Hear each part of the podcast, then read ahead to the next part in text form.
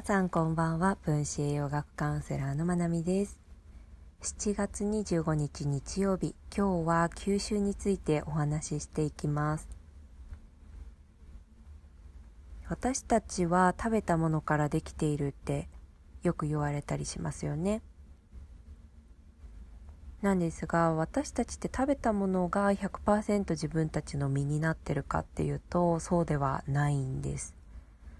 食べて吸収できたものだけが私たちの体を作っているので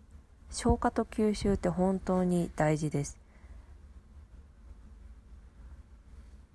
で何を食べるかっていうとこもすごく大事ではありますよね。やっぱり質がいいものこう丁寧に作られたものとかこう人の思いがこもってるものとかそういうものを食べるっていうこともとっても大事です。でそれと合わせて消化と吸収もすごく大事なんですよね。で例えば食事をしっかりとっているサプリメントをとっているでよく噛んでいてで自律神経の状態も問題ないとかもしくは自律神経の状態を整える取り組みをしている。で食べ方だったりとか調理の工夫で消化がしやすいようにしている。それでもなかなか吸収ができない時。吸収ができない時って具体的に、まあ、体感の変化が得られなかったり。あとは、まあ、データを見る方であれば血液検査のデータが上がってこないとか。そういう時ですよね。まあお子さんで言ったら体重が増えないとかになりますが、まあ、そんな風にいろいろやってるのにそれでも吸収が全然変わらないっていう時は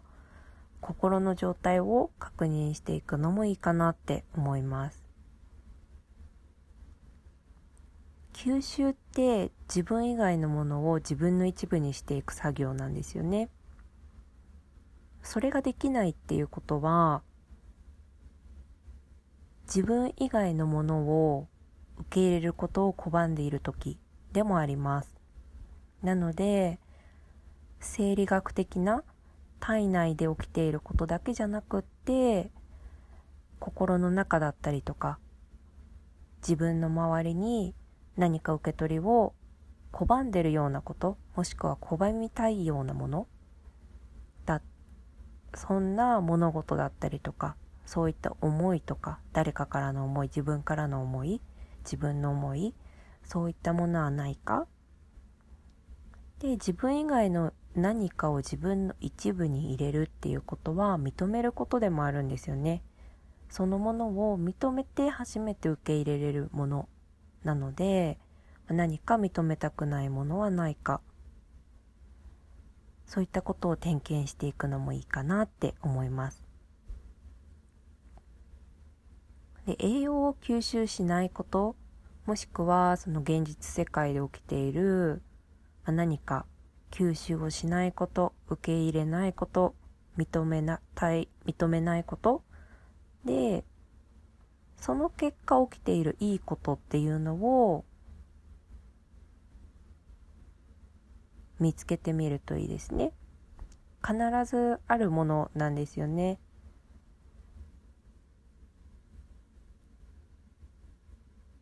吸収をしないことで得れている何か。これって体調が良くならないっていうことにも同じことが当てはまります。体調が良くならないことで得れている何か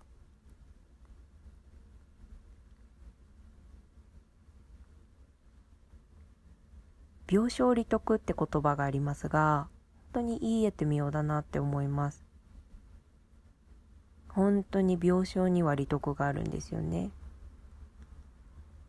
まあ、本当に簡単なこと言ってしまえば病気になったら会社行かなくていいとか学校行かなくていいとか本当にそれは分かりやすいところですがやっぱり私たちの心ってそこまで単純でもないので本当に深く深く見ていくとたくさんのことが出てきます。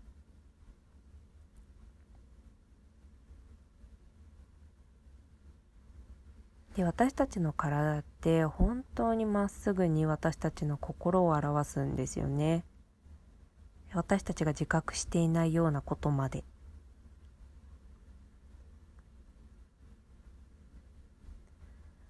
でやっぱり私が好きな海外のドクターとか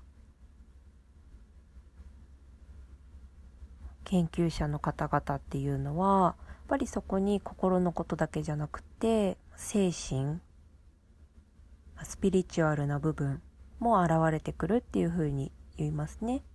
ぱり心ってまあマインドの部分って私たちが今今持っているものじゃないですか。でそういう本とか文献で言われる、まあ、スピリチュアルな部分っていうのは今今ここのマインドを超えたものだったりもします。こう親から子へ受け継がれたものだったりとか。とはもっと前の世代、おじいちゃんおばあちゃんとか、さらにその前から続いてるようなものであったりとか。本当に自分たちが、私たちが自覚していなかったりとか、身に覚えがないようなことまでも、それを私たちの肉体を通して表現をしてきます。なので、まあ、受け取らないこと吸収をしないこと自分の一部にしないことでの利点やっぱりここにもたくさんいろんなものが隠れているなって感じますね。わかりやすいので言うと体重が増えないこと子さんとかにも当てはまりますよね。で逆に、まあ、栄養を吸収しないことで代謝が上がらなくってエネルギーが湧かないエネルギーが湧かないことでの恩恵っていうのもたくさんありますよね。エネルギーが湧いてしまうと困る人に起きがちです。やっぱりエネルギーが足りて困る人っていうのはやっぱり向き合わないで何か住んでいることがあったりとかやらないで住んでいることがあったりしないかなって確認してみるといいかもしれないですね。エネルギーが十分にあったらそれやらなきゃいけなくなっちゃう。やらないでいる理由がなくなっちゃうんですよね。何かそういったことがあると私たちの体ってエネルギー生み出さなくなったりします。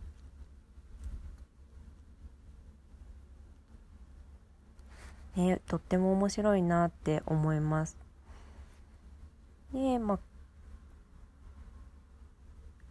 体に対してできることをいろいろ取り組んでもそれでもなかなか体感の変化が得られない時っていうのはこういった心理的な側面のチェックも入れてみると何かヒントが得れるかもしれないです。でこの心理的な側面とかも思考の癖っていうところは自分のことは自分で見えないんですよね。なのでこれは人に介入してもらうといいと思います。私も定期的にそういった場を設けています。で最近も私が傾聴をしてもらう場私がカウンセリングを受ける場っていうのをお願いしたんですけどやっぱり本当に自分のことって見えてると思っても全然見えていないし自分ではもう解決したなって思っていたこと自分では落としどころが見つけられていたって思っていたことが全然そうじゃなかったりしてやっぱり私たちって他者とのつながりによってこう認識するじゃないですか。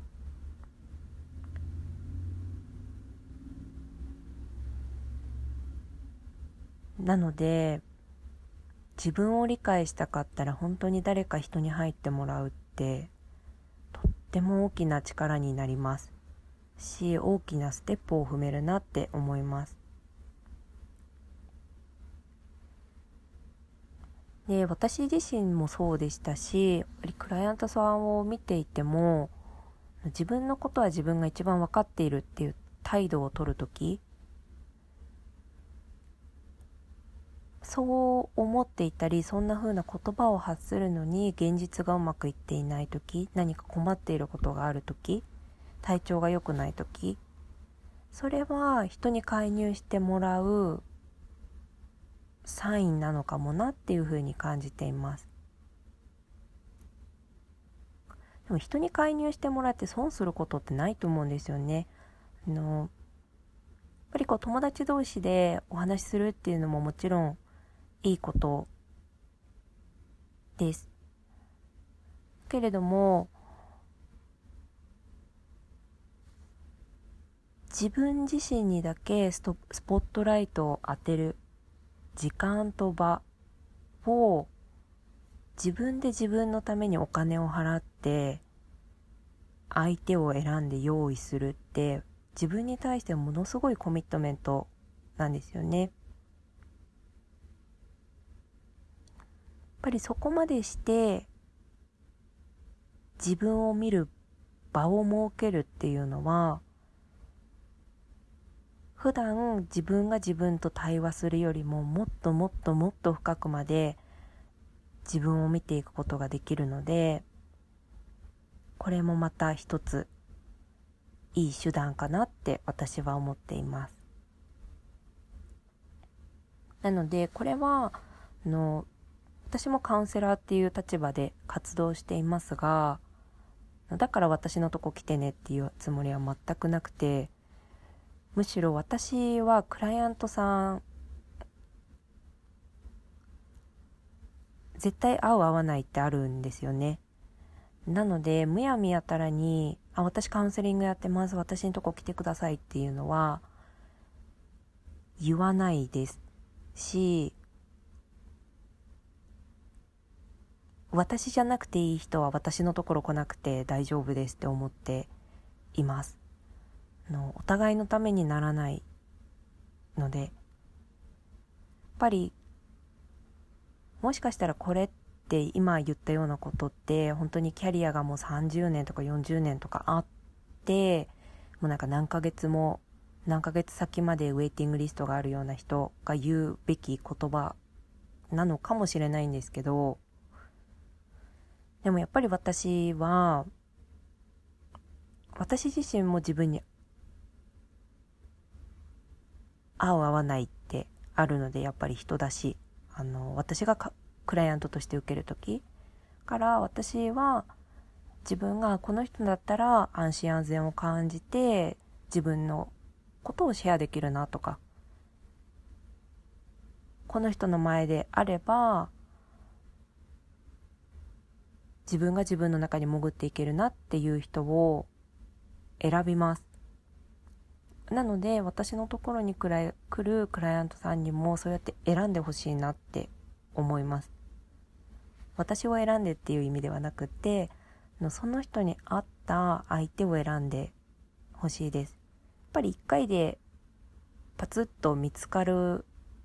ばっかりじゃないのでやっぱり何回も試すのがいいと思うしで気に入った人が見つかったらお願いするといいしまたその人とじゃない方がいいなってなったら変えていったらいいし本当にカウンセリングって自由なのでなんかそんな風に気軽に気軽にだけれども真剣に使ってもらうといいのかなって思います。真剣にって決してこう重いって意味ではなくて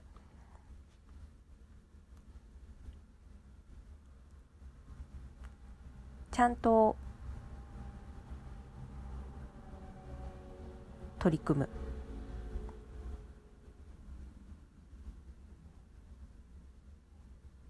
ぱりカウンセラーってあの全身全霊で話を聞きます。もうひたすら心を寄り添って話を聞くのでクライアントさんがどんな状態であれ本当に心を込めて話を聞くんですね。まあ、カウンセリングと